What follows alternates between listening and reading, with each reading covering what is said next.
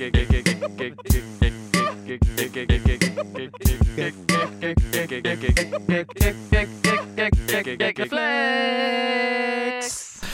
damit herzlich willkommen zum Gagreflex Podcast, der am, der am exquisit und teuersten produzierte Podcast Deutschlands ist. Zurück mit einer neuen Ausgabe. An meiner Seite Lars Pausen.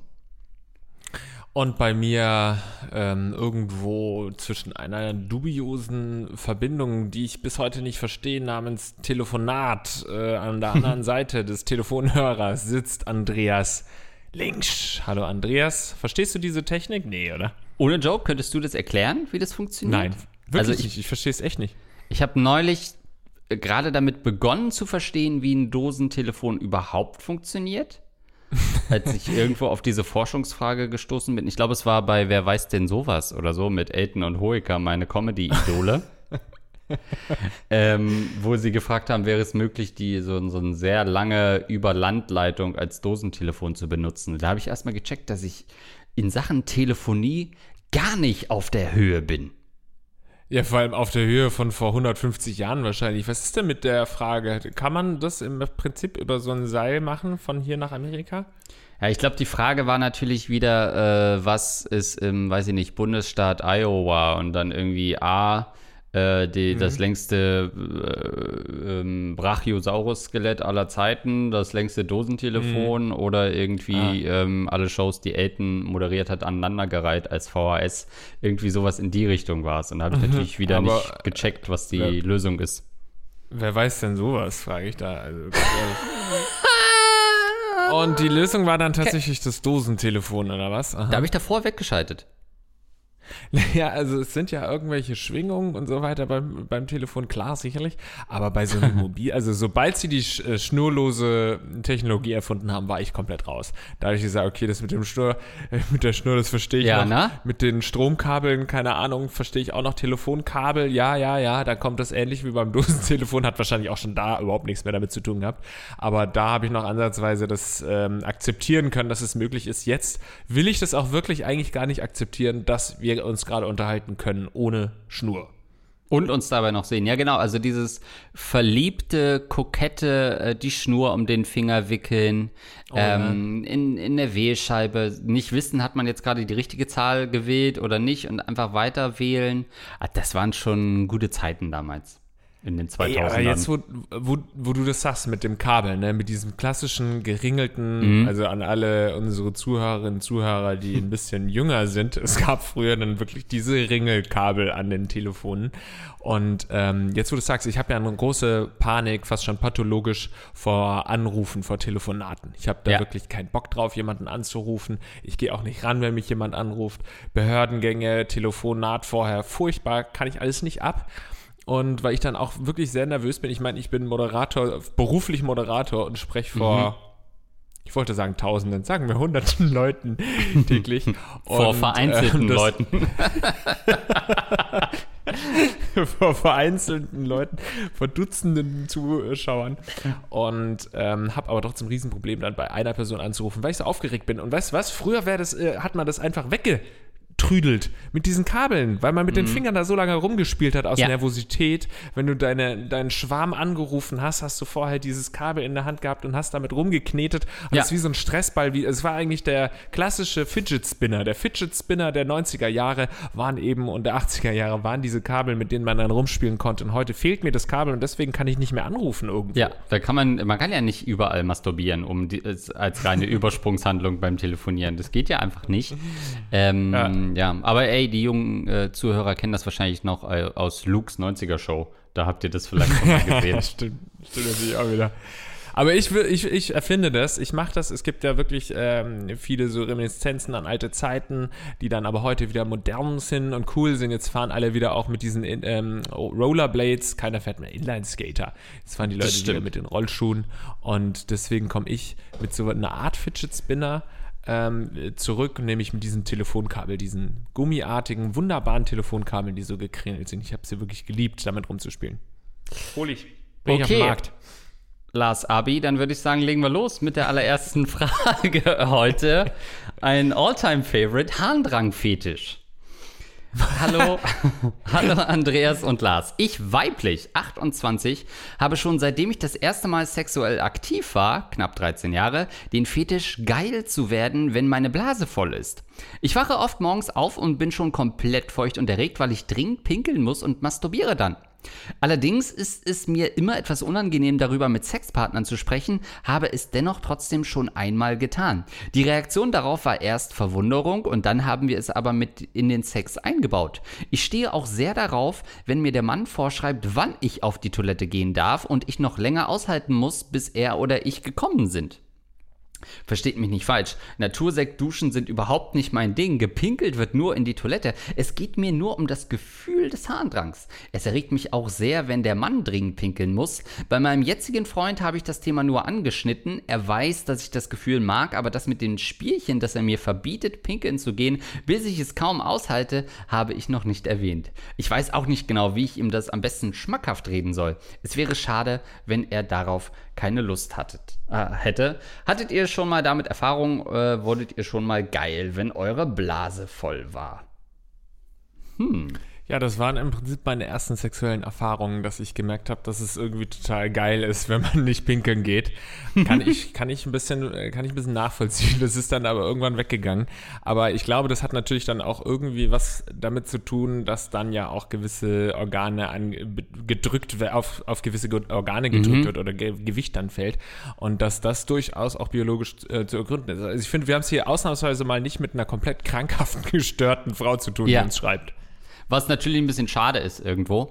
Ähm, aber äh, das stimmt, es ist ja bei Männern auch so, dass da oft Erregung und Harndrang sehr nah beieinander liegt, auch biologisch gesehen, ja, glaube ich. Wir haben uns ja den, das Modell des Penis schon mal angeschaut. Ich glaube, das sind auch ähm, wie eine Doppelhelix äh, vereinen sich ja da irgendwie Harnleiter und Samenleiter. Ähm, und deswegen ist es bei Männern ja auch diese, äh, dass man oft eine Erektion hat, was mit Harndrang dann verbunden ist.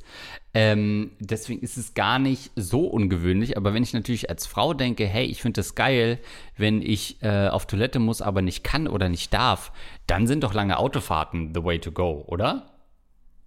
Stimmt. Oder bei einem, ähm, oder die Schulzeit. Auch wenn die Lehrer einem nicht erlaubt haben, aufs Klo zu gehen, wollten sie eigentlich nur sehen, wie du geil wirst. oh Gott. Drecksschweine. Aber das kann man ja, natürlich also, äh, ja nur begrenzt machen. Irgendwann muss man ja dann doch mal mit Mitte 30 aus der Schule raus und kann nicht, dann muss der Lehrer auch sagen, ey, ich kann jetzt deine Geilheit hier in der Klasse nicht mehr gebrauchen. Du musst jetzt auf deinen eigenen Füßen stehen äh, und andere, andere Orte finden, an denen du geil wirst. Ja, das kann natürlich der Grund sein, dass man ab der Oberstufe darfst du ja eigentlich jederzeit aufs Klo gehen. Du musst dich ja da nicht mehr melden. Zumindest war es bei uns so. Oder auch am Studium kannst du ja auch dann einfach pissen gehen, weil die Lehrer wissen, ja gut, die Jungs und Mädels, die sind geil. die bleiben jetzt nicht hier in meiner Vorlesung. Ich lasse die jetzt nicht hier drin, nur weil sie geil werden wollen. Ähm, die sollen mal schön aufs Klo gehen und auspissen. Du hast natürlich recht, es gibt ja das Phänomen des Wasserständers. Der Wasserständer, mhm. das ist ja äh, der, oder auch die Morgenlatte oder so, ist ja häufig ein Wasserständer. Das weiß nicht, ob das der offiziellste medizinische Begriff ist, aber es hängt ja damit zusammen, dass man nun wirklich aufs Klo muss und da drückt dann die, der Hahn ähm, äh, die Pisse. ich, bin immer, oh ich rutsche immer wieder zurück ins Medizinische. Die Pisse ja. drückt dann da schön auf die Organe drauf und ähm, dadurch kriegst du eine Erektion. Und das hast du oft morgens, weil du natürlich morgens pinkeln musst. Und dann verpasst man manchmal so diesen Sweet Spot, wo du noch keine Erektion hast, aber eigentlich schon pinkeln musst und dann ist es irgendwie zu spät und dann kommt sie. Ähm, kennt, kennt jeder Mann. Naja, es ist ja auch oft, dass Sex ähm, als Follow-up dann Harndrang auslöst, ne? Also wo ich auch nicht weiß, ob das dann daran liegt, dass man ja sehr fest auf die Blase presst beim Sex meistens. Also, dass man ja oft mit beiden Händen wirklich gezielt auf die Blase der Partnerin drückt, wirklich die ganze Zeit und das quasi wie ein Defibrillator äh, die ganze Zeit die Blase stimuliert. Aber es ist ja oft auch so ein Ausscheiden von irgendwie Restsperma äh, und Sekreten, äh, die halt dann rauskommen nach dem 90-sekündigen Akt. Also, das sind ja wirklich äh, Vorgänge, die so eng beieinander liegen. Was ich natürlich schon wieder spannend finde, ist dieser leichte Dominanzfaktor, ne? Also, dass der Partner ihr sagen soll, sie darf nicht auf Toilette gehen. Das finde ich natürlich spannend, weil es natürlich mhm. auch so ein, so ein gefährliches Spiel ist. Also ich weiß gar nicht, kann man denn, wenn man, naja, ja, ich, hm, also wenn man super erregt ist, dann kann man doch als Mann gar nicht pinkeln, oder? Das ist doch immer getrennt vom, von einer Erektion. Also so Natursekt-Pornos, da ist das doch oft dann, sind das doch dann zwei verschiedene Akte. Ähm, und das geht ja nicht beim Sex, kannst du ja nicht plötzlich anfangen zu pinkeln. Ist das bei Frauen dann anders? Ich bin da nicht so tief drin im Natursektspielchen wie du offensichtlich. Ist das so? Ich, ich dachte, dass die sich da mit einer Monster-Erektion gegenseitig anpinkeln. Nein? Hm. Also das, hm, na, das weiß ich nicht, um ehrlich zu sein, ob das überhaupt geht. Aber man kann doch nicht, also wenn man sehr, wenn man beim Sex ist, kann man doch nicht plötzlich pinkeln. Das ist doch ein ganz anderer Zugangsschacht, der da aufgemacht werden das muss. Wird schon, das wird schon gehen. Also du, das wird doch schon gehen. Das ist, das ist doch nichts Unmögliches. Da ist doch nicht, da kommt doch keine Luke davor. Das ist doch rein biologisch machbar, oder nicht? Ähm, aber ist es denn trotzdem nicht ein gefährliches Spiel? Weil wo ist denn ja, da ja. der, also sie sucht ja diesen Sweet Spot offensichtlich zwischen äh, sie ist super, super geil und kann es irgendwie dann doch noch aushalten und muss es aushalten, versus dieser Punkt, wo man dann, okay, jetzt muss ich halt hier an der Stelle hinpinkeln, egal wo ich bin. In diesem Sweet Spot will sie sich ja offensichtlich bewegen und das ist natürlich brandgefährliches Terrain, macht sie aber wahrscheinlich noch mal geiler. Ja, vor allem ist es natürlich gefährlich, weil sie es ja auch wirklich nicht geil findet, ne? Also das, wenn es dann passiert.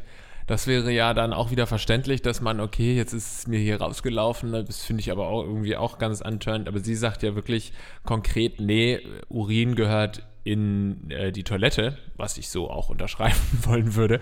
aber wenn jemand wirklich mit so, ähm, so mit der Cobra spielt und dann aber es scheiße findet, wenn die Cobra einmal kurz aus dem Topf rausspringt und mhm. nicht hier ähm, nur rumtanzt. Also eigentlich, wenn du so eine Cobra, wenn du so einen Hass auf Cobras hast, aber du magst nur so tanzende Cobras. wenn, wenn, die aber normal sich rumschlängeln auf dem Boden, dann hast du Cobras.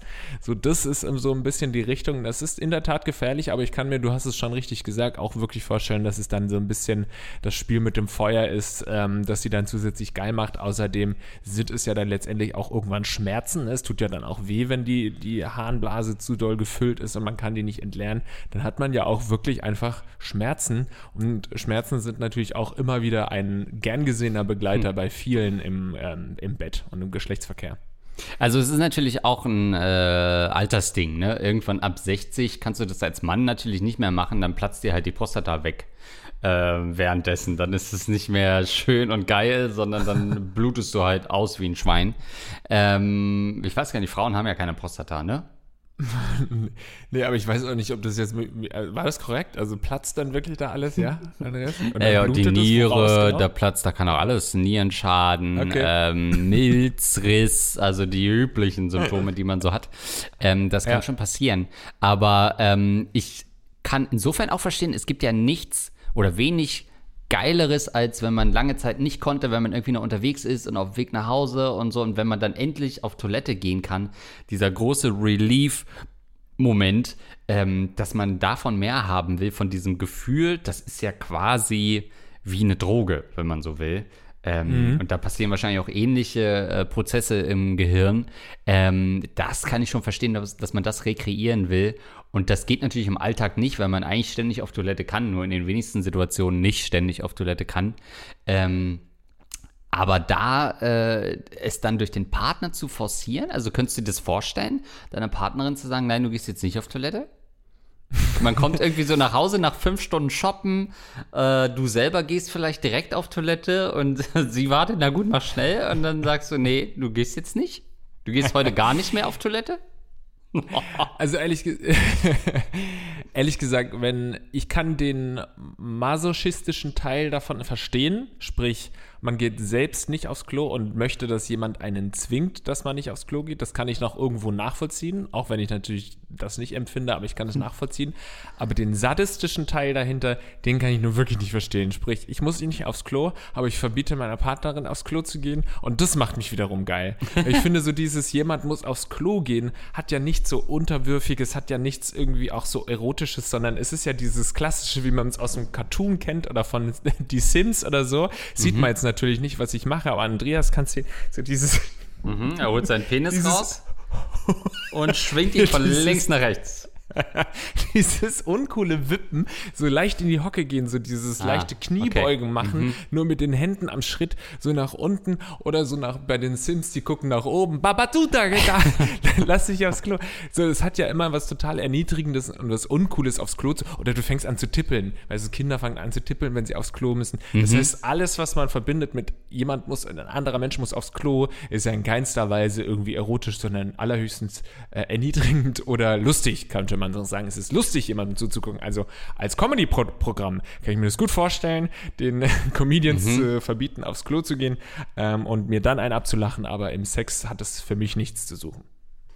Ähm, ja, ich finde es auch schwierig, äh, das zu kombinieren. Verstehe aber diese Phase der Geilheit genau an diesem Sweet Spot. Also das kann ich schon nachvollziehen, dass man danach äh, sucht. Es ist auch ein schwieriges Thema, das dem Partner natürlich beizubringen. Ne? Also wenn, wenn ähm, äh, mein Freund auf mich zukäme und sagen würde, ähm, du, das macht mich geil, äh, wenn du mir verbietest, auf Toilette zu gehen, ähm, dann, also was, was zieht das dann auch mit sich? Sagt man dann, äh, nein, du darfst jetzt nicht auf Toilette gehen. Und dann sagt sie, ähm, ich muss aber groß, ich schwöre, da kommt jetzt kein Pipi, na gut, dann geh, aber dann geht man mit und guckt, ob wirklich nur groß ist und dann nicht aus Versehen noch was Kleines, okay, alles klar, darfst du.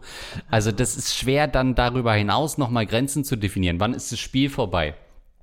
Hat man dann ein Safe Word, äh, nach dem Motto, ich piss jetzt hier gleich auf den Teppich. Ist das das Safe Word, dass man sagt, okay, jetzt geht's so weit, jetzt muss ich halt wirklich. Ähm, das ist, das sind dann die Sachen, die man definieren muss. Und das ist nicht so einfach wahrscheinlich mit einem Partner. Was ist, wenn der gar nicht da ist? Der ist auf Geschäftsreise zwei Wochen und sagt dir vorher, du darfst nicht auf Toilette gehen in der Zwischenzeit. Tja. Ist das noch verhandelbar? Wenn der Partner in der Zwischenzeit stirbt, was macht man dann? Darfst du dann irgendwann doch gehen? Ja, ich finde das problematisch. Das war auch, sein letzter so Wille, dass du nie wieder auf Toilette gehst. Oh, geil! Ich liebe dich auch. Oh Gott. Ähm, das Problematische ist auch, dass es ja sowas Alltägliches ist. Und es ist mhm. Fluch und Segen eigentlich zugleich, weil du wirst natürlich auch in Situationen dann dieses Gefühl bekommen, in denen du es vielleicht gar nicht willst, weil du ja jeden Tag häufig aufs Klo musst, Andreas weiß, ich muss jeden alle zehn Minuten aufs Klo. Das heißt, eigentlich würde ich halt alle zehn Minuten an diese, ähm, dieses Gefühl der Geilheit zumindest erinnert werden. Ah ja, das baue ich ja normalerweise in mein Sexspiel ein. Und dann mhm. finde ich das wirklich Fluch und Segen zugleich, dass du halt eigentlich theoretisch dauerhaft geil wirst und ständig diesen Geilheitsgedanken hast, was ja eigentlich auch total stressig sein kann und das Ganze auch so ein bisschen den Glanz wegnehmen kann. Auf der anderen Seite könnte es natürlich auch toll sein, dass du eigentlich den ganzen Tag geil rumläufst und auch während der Arbeitszeit immer mal wieder ähm, zumindest dich leicht aufgeilst, nur weil du eben aufs Klo musst und nicht aufs Klo gehst. So einfach kann es manchmal sein. Ja, finde ich auch. Also, ähm, also es wäre natürlich viel exquisiter, wenn das irgendwie so ein sowas wäre wie ähm, ich stehe drauf, wenn mein Freund mir verbietet, äh, irgendwie nach Sardinien zu fliegen oder so. Das wäre halt sowas, was so absurd ist, weil man so sagt, naja, wie oft soll das denn im, im Jahr passieren? Aber so ein Toilettengang, wie du schon sagst, passiert bei äh, normalen Menschen wie dir zwölfmal am Tag. Ähm, und da ist es natürlich schon krass, da wird ja wirklich alles rausgepresst, was reinkommt.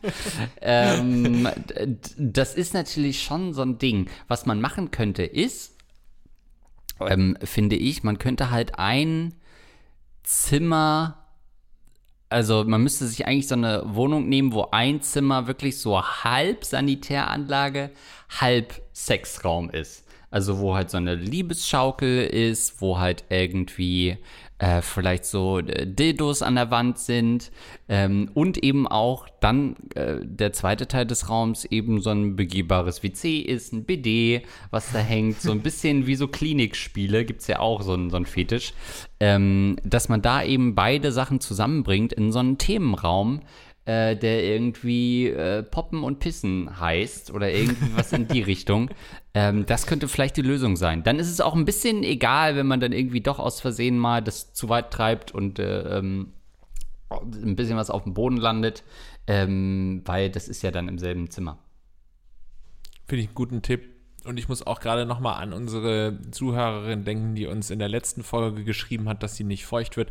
Vielleicht sollte sie sich mal mit der heutigen Zuhörerin kurz schließen und vielleicht gibt es da ein paar Tipps, weil äh, die wird ja regelmäßig ein bisschen zu feucht. Vielleicht kann man das ja auch irgendwie einbinden und es könnte helfen. Ich muss außerdem noch denken an Folgendes. Ähm, ich glaube, wir haben auch schon mal darüber gesprochen. Wir haben ja schon häufiger über das ähm, Urinieren gesprochen hier im mhm. Gagreflex Podcast. Hast du absolut mhm. recht, Andreas. Ist ein Klassiker. Und ähm, ich denke gerade wieder an diesen Berghain-Typen, den berüchtigten Berghain-Pinkler.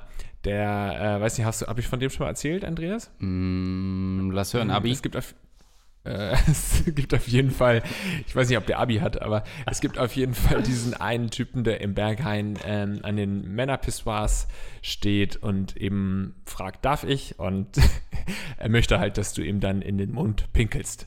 Was? Also er fragt da, die Männer, genau, ähm, kannst du mir in den Mund pinkeln und oh. hat da manchmal Glück und dann machen sie das und ähm, also ich habe das selbst, ich habe den selbst noch nicht gesehen im Berghain, aber schon von mehreren unabhängigen Quellen. Er ist, ist ein bekannter, ist ein bekannter Urinfreund. Und ich stelle mir vor, die Weiterentwicklung von diesem Berghain-Typen wäre halt sie, die dann da am Pissoir steht und, mhm. und eben genau das Gegenteil sagt, nicht pinkel mir in den Mund, sondern pinkel mal nicht kannst du mal mhm. bitte zehn Minuten nicht pinkeln? Mhm. Und das macht sie dann geil und davon kommt sie. Also das ist, ähm, ihr steht eine große Berghain-Karriere bevor. Ja, generell ist das natürlich ein Fetisch, der für Frauen ideal ist. Also in der ganzen Öffentlichkeit. Das kennt doch jeder Typ, wenn man irgendwo im Einkaufscenter oder im Club auf Toilette will, dann ist es bei den Männern irgendwie entspannt und bei den Frauen gibt es dann so ein, zwei Kabinen, wo eine ewig lange Schlange davor ist. Ähm, also der, eigentlich ist die Welt ja gemacht für ihr Fetisch. Absolut. Also ja, stimmt. Die, die Welt könnte viel geiler werden, wenn alle so denken wie, wie sie.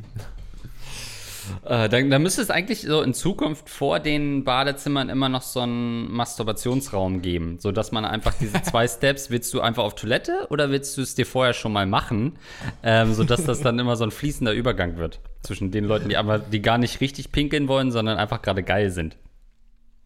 Ja, aber die, die dann masturbieren, die dürfen zumindest keinen Blick auf die Toiletten haben, weil das macht die ja total ungeil, wenn sie sehen, oh Gott, die lassen hier alle schon los, ey. Das oh nee. Total, turnt mich total ab. Gut, wir kommen zur nächsten Frage. Emotionslos durchs Leben. Moin, moin, die Herren Barone. Ich bin seit Tag 1 Fan eures genialen Podcasts und habe nun über 100 Folgen gebraucht, um mich heute mit einem meiner wenigen nichtratigen Probleme an euch zu wenden. Und zwar habe ich, männlich 22, das Gefühl, dass ich viele Situationen einfach nur durchlebe, anstatt sie zu genießen, zu bereuen oder irgendeine andere Emotion zu fühlen. Das kann ein Krankheitsfall in der Familie sein, der mich kalt lässt, aber auch meine doch schon gute Erfolgsquote im Bett, auf die man zwar schon in gewisser Art und Weise stolz ist, ich jedoch zu den Personen, mit denen ich die Nächte durchlebt habe, in den meisten Fällen absolut keine Bindung aufbauen kann und ich kurz danach einfach mein Ding weitermache. Versteht mich nicht falsch. Es macht das Leben in manchen Situationen schon einfacher, äh, nichts zu fühlen. Jedoch befürchte ich, dass ich so emotional unerreichbar bin, dass ich diese Seite am Leben irgendwie vernachlässige. Vielleicht habt ihr ja auch schon mal äh, so eine Phase durchgemacht oder seid tief im Inneren genauso verkorkst wie ich. Hm. Wieso hast du kurz dein, deine Handykamera zugehalten, damit ich nicht sehe, was hier im Raum passiert? Was hast du gemacht, während du vorgelesen hast? Ich musste pinkeln. Nein, da war die, das Handy war über der, den letzten Zeilen der Frage. Also, okay. Das war sehr weird gerade für mich. Ja, das ist ähm, ein schönes Thema, also natürlich kein schönes Thema und da muss man natürlich gleich am Anfang auch wieder darauf hinweisen, dass das durchaus eine Sache sein könnte, äh, über die man mal mit professionelleren Menschen sprechen sollte, ähm, als jetzt wir welche sind wir haben mittlerweile zwar schon sehr viel Erfahrung sammeln können, was das hm, Beraten von Menschen angeht, aber da stöß, stoßen wir dann doch an unsere Grenzen. Also, wenn du merkst, es dauert lange an und es äh, geht irgendwie auch über auf dein Leben, sodass du auch eigentlich gar nicht dein Leben mehr im Griff hast, weil du auch gar keinen Spaß mehr hast am Aufstehen und so weiter, dann sind es natürlich Alarmglocken für eine Depression. Müssen wir dir wahrscheinlich nicht sagen. Trotzdem wollte ich es mal gesagt haben.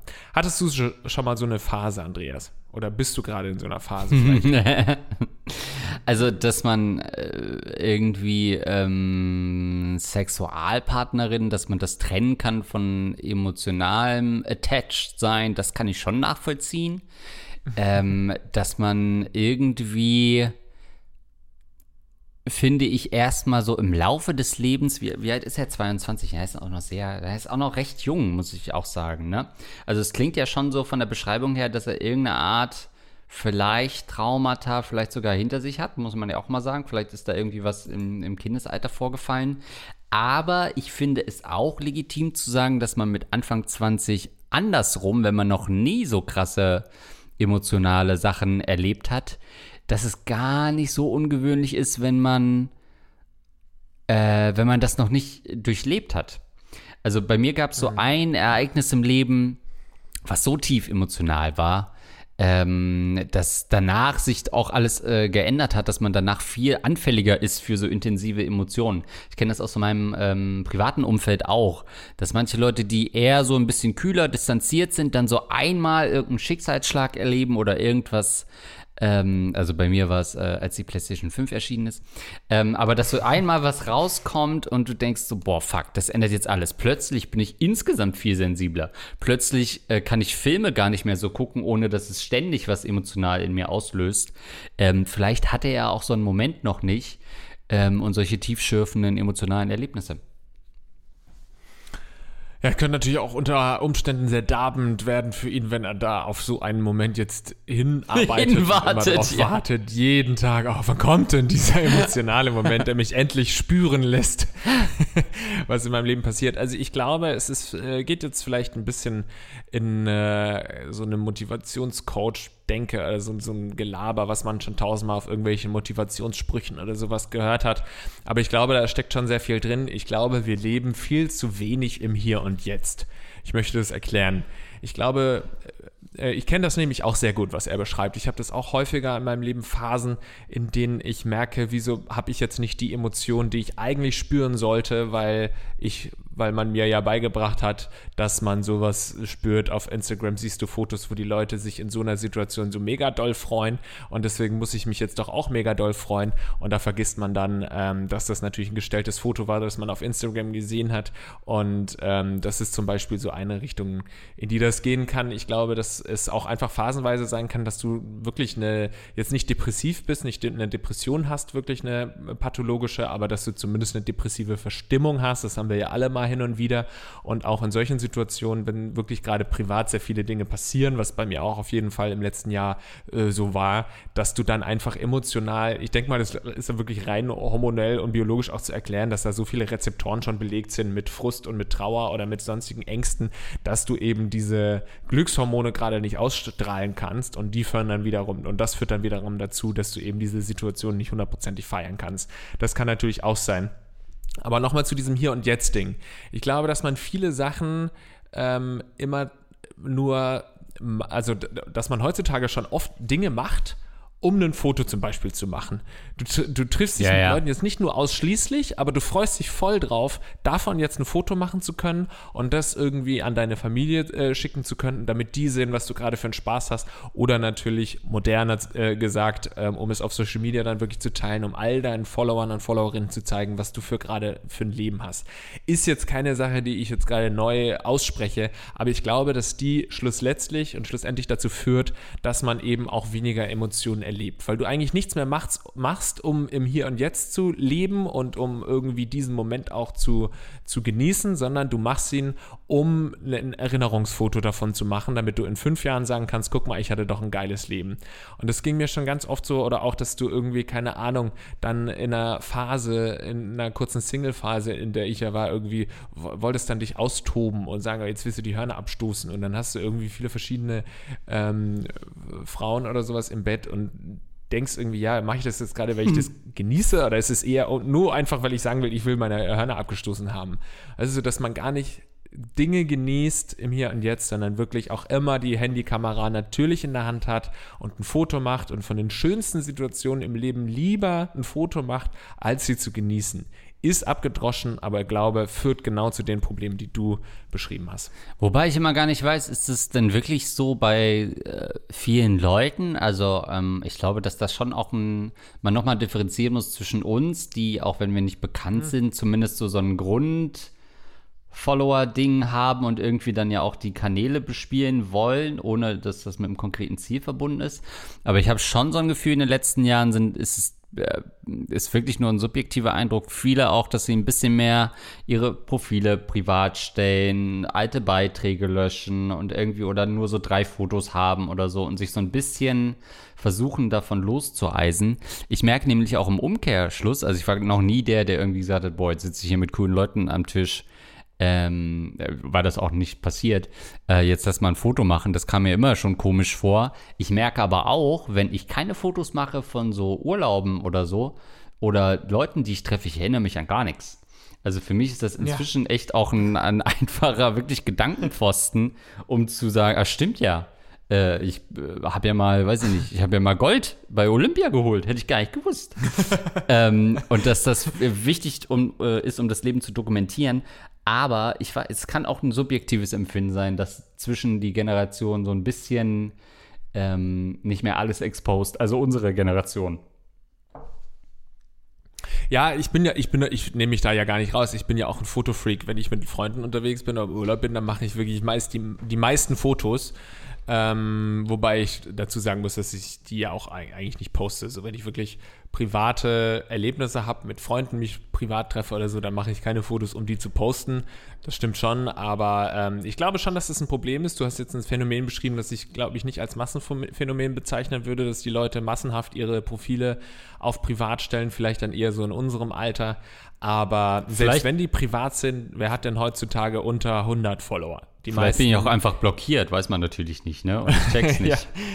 ja. Die meisten, sagen wir mal, 18-Jährigen haben über 100 Follower, Followerinnen, weil das halt dann auch Freunde sind. Also ich glaube, das ist äh, mitnichten ein Phänomen von uns, die so wahnsinnig viele, also krasse Influencer sind wie wir, sondern das ist sicherlich ein Phänomen von jeder Privatperson auch, die dann eben nur ihrer Timeline zeigen möchte, schau mal, ich habe hier so keine Ahnung, dem alten Abi-Kollegen zeigen will, schau mal, ich bin jetzt hier auf Mykonos und äh, esse das teure Schnitzel, das ich mir leisten kann im Gegensatz zu dir. Das ist schon ein Phänomen und es ist natürlich auch ein bisschen boomermäßig, das so zu betrachten, aber ich möchte das ja auch gar nicht, wie dann eben ein Boomer sagen würde, früher war alles besser. Das will ich ja gar nicht sagen. Und ich will nicht sagen, ey, hört auf damit. Aber ich glaube, wenn man mal an den Zeit, an den Punkt gekommen ist, wie unser Zuhörer, der schreibt, ich merke irgendwie, dass die Emotionen bei mir gar nicht mehr durch die Decke gehen, dann könnte das ein Grund sein und dann wäre das zumindest ein Ansatz daran zu arbeiten, vielleicht mal zu überlegen, ob das diese Social Media Sucht oder diese Darstellungssucht Vielleicht ist sie bei ihm ja auch null ausgeprägt, aber ich, vielleicht kann irgendeiner da draußen davon was mitnehmen, ob das vielleicht der Grund sein könnte für meine emotionale Blockade. Mochte den Mykonos-Vergleich, denn gerade die griechische Küche ist ja bekannt für ihre hohen Preise und den Service, den man damit auch verbindet. Nee, ich denke an diesen, weißt du, an diesen Salztypen diesen Salztypen, ah. der immer die Superreichen und der ist natürlich irgendwie auf Dubai, aber letztes war der auch auf Griechenland. Ich habe Trimax Trimax, genau, Trimax. das Trimax, Trimax gesehen, ja. ja, ja. auf Griechenland und ja. hat sich von diesem Goldjungen da äh, sein Steak salzen lassen. Ähm, ja, also ich äh, würde ihm natürlich schon mal raten, es gibt ja so Ereignisse und Sachen, äh, wo er wirklich seine Emotionen ein bisschen pushen kann. Also ich meine natürlich jetzt nicht irgendwie äh, in die Zeitung gucken, wer am Wochenende so beerdigt wird und da einfach mal hingehen, das wird es nicht bringen. Aber es gibt ja so Sachen wie äh, Freizeitpark, Achterbahnfahren, wo so zu sehr viel Adrenalinausstoß kommt. Vielleicht ist ein Bungee-Jump was, um zu merken, dass er überhaupt noch spürt. Oder eben nur äh, was spürt. Oder eben nur der eine geile Urlaub, ähm, wo er irgendwie mal wirklich sich auf sich fokussiert ähm, und äh, wirklich das bewusst erlebt, mit Ansage erlebt, was er da gerade äh, vor sich hat. Äh, vielleicht braucht er einfach mal sowas, so eine Reise zu sich selbst, die wir ja nie so ganz das, abschließen. Schön gesagt, das kann sein. Ich würde in eine andere Richtung eher raten. Das ist ja gut, dass du gleich hier zwei möchte gern Therapeuten hast. Ich glaube, es könnte sogar gefährlich sein, wenn er jetzt so die, die, ex, die extrem. Ich glaube, du bist ein, ein, gefährlicher Therapeut, Andreas. Er soll Nein, mit Haien tauchen, sowas. Nein, ich glaube, es könnte kontraproduktiv sein, wenn er jetzt versucht, Emotionen wieder zu spüren, indem er die krassen Dinge macht, indem er einen geilen Urlaub macht, indem er einen Bungee-Jump macht, weil dann wird er relativ schnell sehen, okay, ich habe jetzt einmal wieder Emotionen gespürt und, was man ja wissen muss, danach sind die ganzen Hormone weg, die ganzen Rezeptoren bedient. Du bist dann drei Tage lang mit viel weniger Hormonen unterwegs als die Tage davor. Das heißt, sowas kann auch wirklich dann genau ins Gegenteil gehen, dass du dann eher depressiv wirst. Das ist ja auch bei Drogen so der Fall, wenn du irgendwelche aufputschenden äh, Drogen nimmst, die dir irgendwie Euphorie bescheren, dann hast du an diesem Abend eben so wahnsinnig viel Euphorie und Freude und Hormone und am nächsten Tag sind die ganzen Rezeptoren am Arsch und du hast ähm, einen totalen Unter, eine Unterversorgung Unterversorgung von Glückshormonen und bist dann super schlecht gelaunt. Also das wäre dann eher so dieses krasse Hochs, krasse Tiefs-Ding dass du ihm gerade rätst, was sicherlich sinnvoll sein kann. Vielleicht führt es zum Erfolg. Aber ich würde eher dazu raten, an sich zu arbeiten, tief in sich zu gehen, vielleicht sogar mit, Medita mit Meditation anzufangen und nee. wirklich zu hinterfragen, brauche ich diese Highs oder kann ich jetzt nicht vielleicht auch mal eine Emotion spüren, dadurch, dass ich mir ein richtig geiles Käsebrot geschmiert habe und das schmeckt so geil. Oder ich gehe einfach nur irgendwie ein Abendessen und ähm, an diesen kleinen Dingen im Leben vielleicht wieder Freude zu ähm, finden finden, das halte ich für ratsamer. Nee. Also, äh, okay, den Punkt kriegst du, wenn du sagst, nee, einmalig reicht mir das nicht. Was ist denn, wenn er dann Fenster, wenn er so Gebäudereiniger wird, so Fensterputzen an Hochhäusern? So Jobs, die wirklich permanent für Thrills sorgen. Wenn er vielleicht nicht Bungee-Jump äh, äh, einmal macht, sondern eben der Instructor dafür ist. Wenn er so ja. professionell Tandemsprünge anbietet für Leute, die sich nicht trauen, alleine einen Fallschirmspring zu machen. Dann sind wir doch wieder an Bord, oder? Dann bin ich voll bei dir, unterschreibe ich voll und ganz. Da hast du mich, Andreas, da hast du mich. Oder so ein Löwenwärter, ähm, der äh, eigentlich die ganze Zeit auch so einen kleinen Adrenalinschub vielleicht drin hat. Finde ich gut, ja. Wenn, dann müsste er sowas machen. Also, und das ist doch durchaus drin. Also generell ähm, ist es natürlich schon äh, eine Überlegung, mal auszubrechen aus dem Gewohnten, unabhängig davon, ob das jetzt ein Urlaub ist oder vielleicht ein, ein äh, Wohnungswechsel oder irgendwie so, das sorgt ja immer für neue Emotionen und neue Eindrücke und neue Sachen. Ähm, und dann merkt man aber auch umgedreht, was man vielleicht vermisst hat. Und was einem wirklich wichtig ist, checkt man ja oft erst, wenn es nicht mehr da ist. Ach, das hast du wieder schön gesagt. Du wirst bei solchen Themen, wir sollten weniger über Pisse sprechen, Andreas. Nee, das gehört schon dazu. Das brauche ich, um geil genug zu werden. äh, um, Für um, die emotionalen Themen. Ja. Du hast ja. auch bei den äh, emotionalen Themen immer eine Dauererektion, weil wir vorher halt immer über Kacken gesprochen haben. Oh Gott, ja. Oh Mann. Lassen wir das, ne? Ja, Mensch. Hobby äh, suchen, vielleicht noch eine Idee, neuen Freundeskreis oder den Freundeskreis überdenken, viel über deine Probleme sprechen. All das sind natürlich Tipps, ähm, die man auch so immer mitgeben kann. Viel spazieren gehen, äh, Sport machen, sowas kann natürlich auch wieder dazu helfen, um so ein bisschen diesen Hormonhaushalt, diesen Glückshormonhaushalt zu äh, regulieren. Aber grundsätzlich, wie gesagt, wenn du merkst, es geht über längere Zeit, sprich mit professionellen Menschen darüber. Glücksspiel wäre auch noch eine Empfehlung. Ja, ist vielleicht eher was für die Abwärtsspirale von ihm, aber generell ist doch doch eher das erste Mal was, was wirklich ein Thrill ist. Ja, stimme ich zu. Ihr könnt natürlich auch jederzeit ähm, sagen, wenn ihr, wenn ihr meint, oh Mensch, dieser Gagreflex-Podcast, den finde ich gar nicht so verkehrt, dann geht ihr mal auf gagreflexpodcast.de. Da landet ihr auf einer Page, in dem ihr, äh, auf der ihr zum Beispiel Merchandise kaufen könnt. Es gibt die Ratte auf der Brust, es gibt natürlich das schöne G auf einer Tasche oder die Klassiker-Shirts. Ihr könnt dort aber auch unter Tickets euch Tickets schießen. Wir sind Geil. nämlich im Rattenmärz 2022 in Berlin und Hamburg unterwegs. In Berlin am 17.03. und in Hamburg am 25.03. nächstes Jahr. Seid einfach dabei und dann sind wir ähm, zusammen auf der Bühne. Naja, wir sind auf der Bühne, ihr seid unten wie die Ratten, aber vielleicht trinken wir danach noch ein Bier, also schießt euch ein Ticket. Ja, wir erwarten prominente Gäste. Bundeskanzler Armin Laschet äh, hat sich angekündigt. ähm, das wird, könnte eine ganz spannende Veranstaltung werden. Der erste Auslands, die erste Auslandsreise von Armin Laschet wird sein auf die Bühne des äh, Rattenpodcasts. Er trifft sich mit den Rattenkönigen, ja. ähm, die ja größtenteils CDU-Wähler mobilisieren mit ihrem Podcast. Gut, Äh, apropos mobilisieren, ihr könnt uns natürlich auch unterstützen auf patreon.com ähm, slash gagreflexpodcast. So machen das zum Beispiel unsere beiden Rattenkönige Basti Winkler und Tim Altigan, die uns mit 25 Euro jeden Monat hier unterstützen und im Prinzip dafür sorgen, dass wir deutschlandweit ähm, eine Lizenz zum Therapieren, äh, zum Therapieren haben. Ähm, und der dritte Rattenkönig, der sich dazu gesellt, auch mit 25 Euro dabei ist. Wer das vorliest, ist eins Basti LOL. Äh, danke euch dreien explizit für eure Unterstützung, die teilweise schon seit 2018 anhält, sehe ich da. Meine Güte. Krass. Ähm, auch nicht zu vernachlässigen sind unsere 10-Euro-Unterstützer, zum Beispiel Andy Scheuer in Team Deo. Andreas hat einen Wanderhoden, Captain Jizz Fresh im Biss, D-Dog Skeleton, Dark Reaver 91, das rostige Prinz Albert Piercing, der Rattenfänger von Hameln, der Urologe von Andreas, diese Ratte ist bald raus, mir geht die Kohle aus, ja, das nehmen wir auch noch mit. Dr. Dicht, Dosenkohl mit Rahmen, Dr. Schmidli-Ledu, Edmund Denzel, Eduard K., Hans Gock, äh, kack mich voll und nenn mich Bärbel. Okay, herzlich willkommen an Bord. Luxen, Masturbation auf dem Peloton. Okay. Mhm. Äh? Negativnase, Niklas, äh, Nougat-Spalte deiner Oma, Rahmen Sebastian, oder zweiter Rahmenmensch, äh, Simpson SR50, Tobito, ziemlich nice Podcast jetzt anhören. Danke für eure anhaltende Unterstützung. Danke auch an André an deine direkte äh, Unterstützung via mail at gaggeflexpodcast.de via PayPal. Also ihr Süßen, ihr seid nach wie vor süß und klein und schnuffig und deswegen bleibt gerne Fan unseres Podcasts, denn wir bleiben genauso klein und schnuffig und sind nächste Woche hoffentlich wieder mit am Start mit Andreas und Lars. Bis dann, ciao. Tschüss.